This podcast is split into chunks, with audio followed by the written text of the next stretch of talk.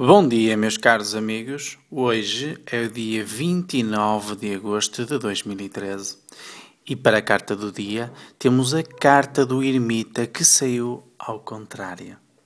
E nesta quinta-feira você tem tendência a se precipitar. Cuidado! Uma pessoa vai fazer um juízo incorreto de si.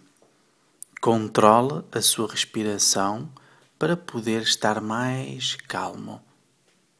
A frase do dia que eu escolhi para hoje é: Viva o presente e o torne tão bonito que vale a pena recordar.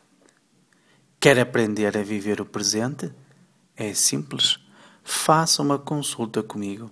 Eu dou consultas para todo o mundo via internet onde você vê as cartas e fala comigo em direto. Visite o meu site www.genialtarot.com e adicione o meu Facebook procurando por Mestre Alberto. Partilhe a sessão e a energia fluirá a seu favor. Um forte abraço, até amanhã.